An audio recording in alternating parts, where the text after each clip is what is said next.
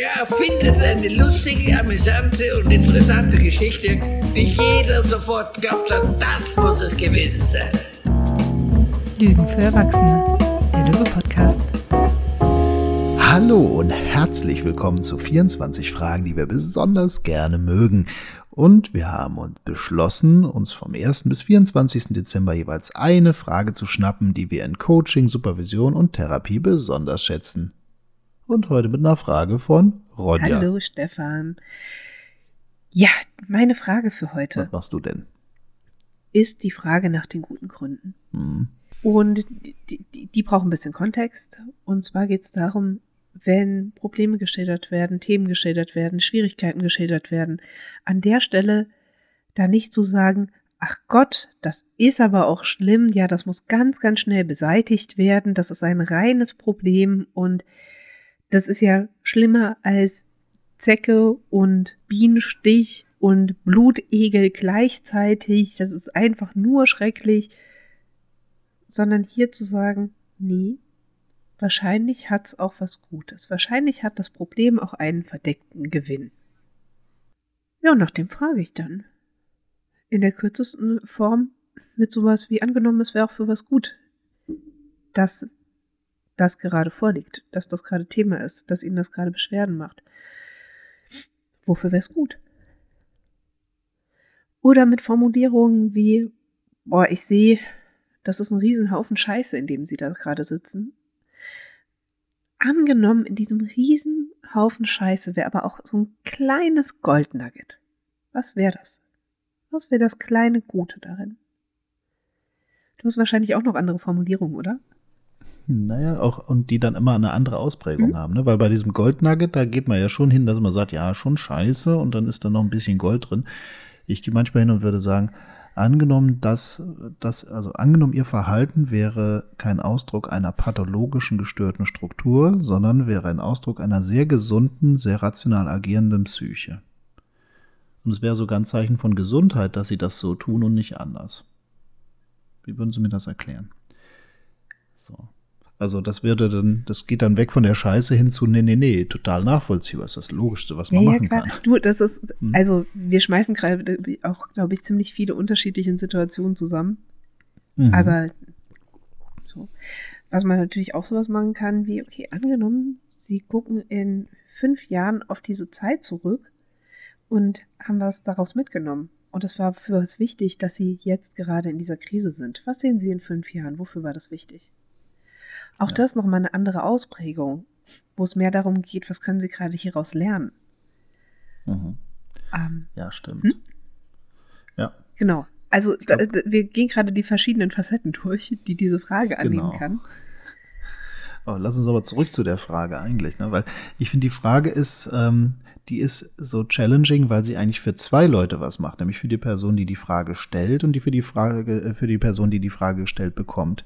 Die die Frage gestellt bekommt, muss in der Regel umschalten, weil sie ja in der Regel in irgendeiner Art und Weise den Ist-Zustand oder sich selbst oder den Kontext gerade als defizitär erlebt und in der Regel veränderungswürdig. Und diese Frage nach guten Gründen holt ja genau die andere Seite rein, nämlich gerade wofür wäre es sogar doof, was zu verändern oder wieso veränderst du eigentlich bisher noch nichts. Also die andere Seite der Ambivalenz schält sich gegebenenfalls raus.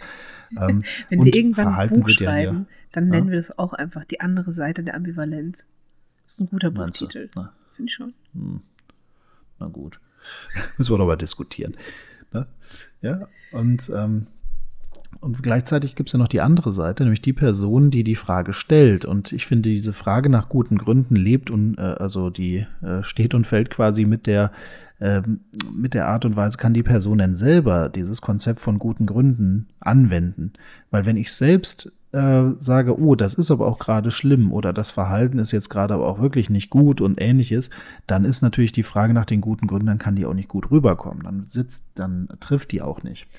Ähm, das heißt, ich muss mich selber erstmal vergegenwärtigen, hey, wir haben hier mit äh, Menschen zu tun und diese Menschen zeigen ein bestimmtes Verhalten in einem, und dieses Verhalten ist meist in einem Beziehungskontext entstanden und war in der Regel mal ein Lösungsversuch für ganz andere Herausforderungen, Konflikte, Ambivalenzen. Und dieses Verhalten hier erstmal ähm, hat, sage sag ich mal, zwar seinen Preis, aber auch genauso einen Nutzen in dem Beziehungskontext, in dem es eben entwickelt wurde.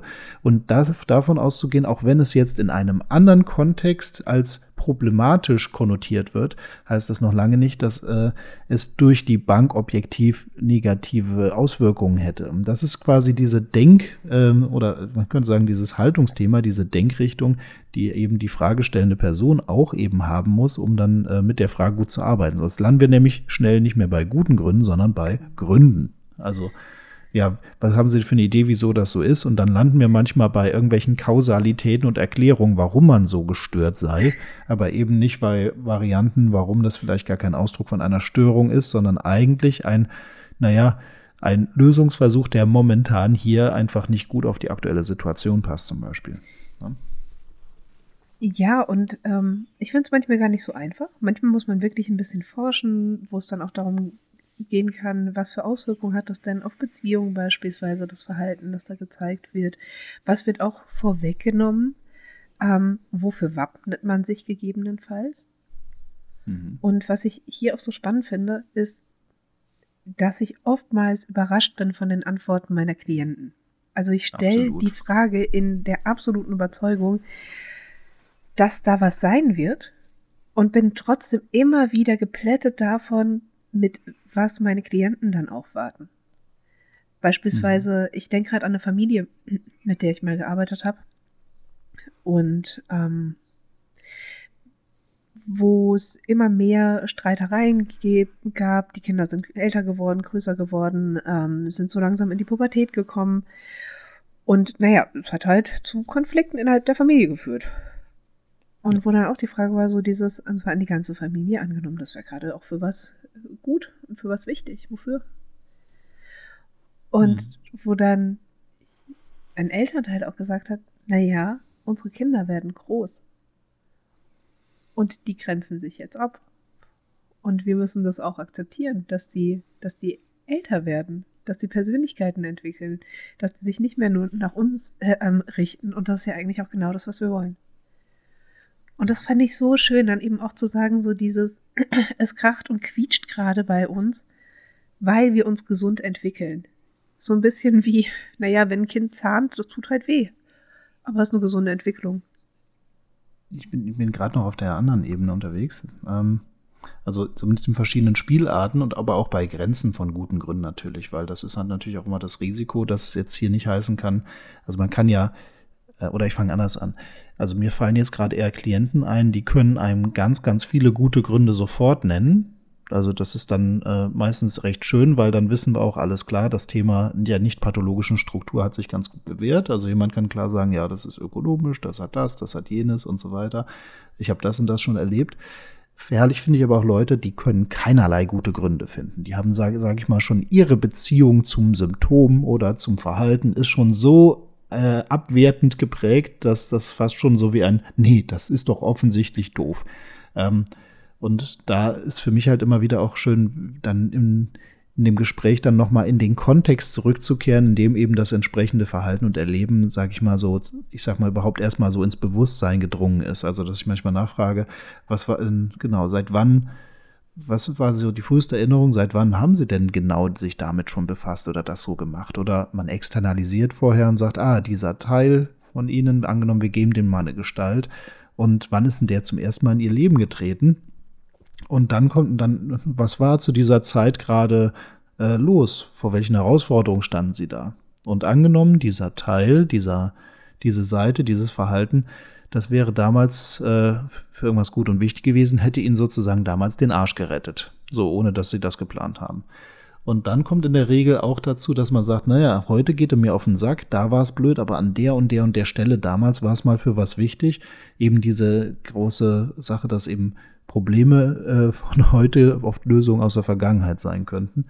Und das ist dann quasi die, dann braucht es halt so, einen, äh, so eine Schleife, sag ich mal, um auch auf die guten Gründe zu kommen, wenn jemand mittlerweile auch schon so ein bisschen so eine negative Beziehung mit diesen Aspekten hat. Also das, da bin ich gerade noch.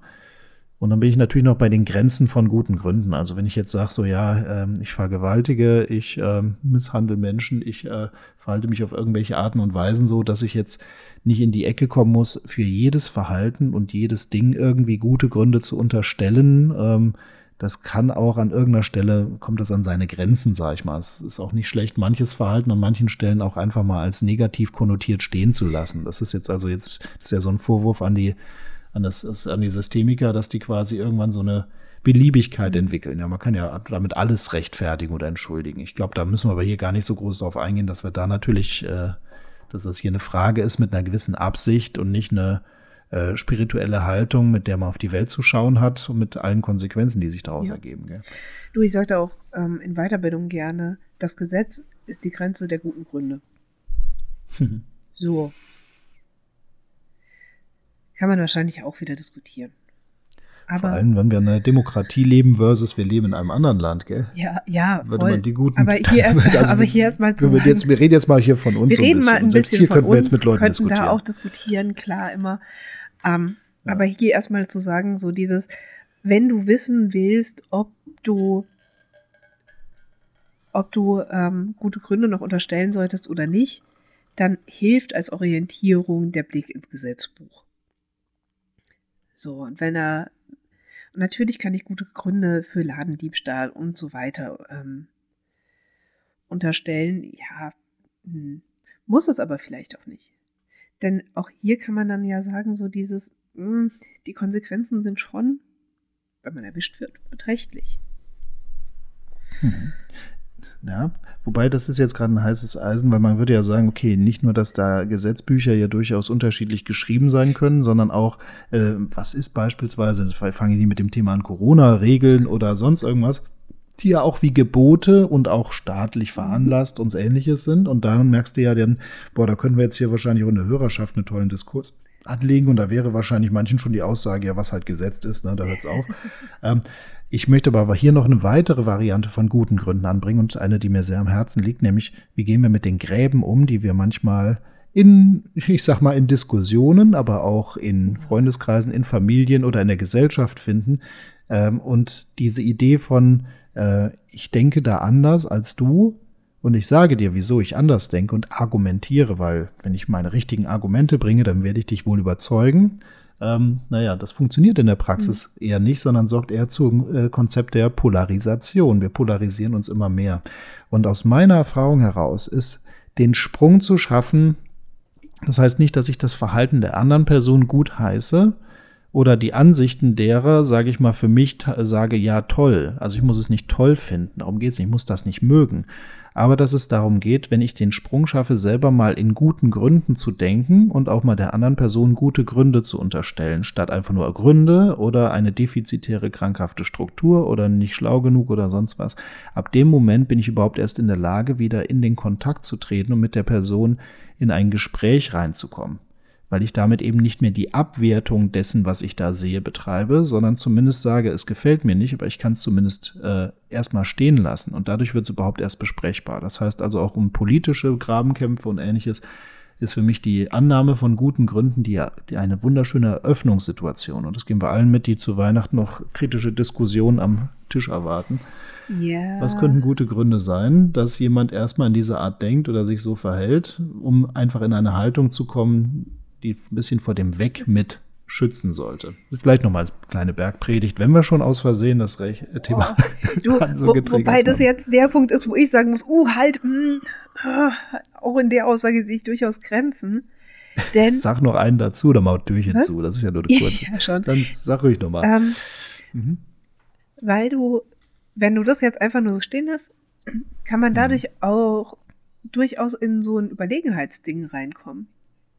Mhm. Beispielsweise, wenn ich jetzt sage, so, so dieses, ach ja, der Onkel Karl, der ist ja so ein armes Würstchen und ist, ähm, die Tante Luisa hat sich letztens von ihm getrennt, auf der Arbeit läuft es nicht so gut, kaum noch Kontakt zum Sohn und so weiter.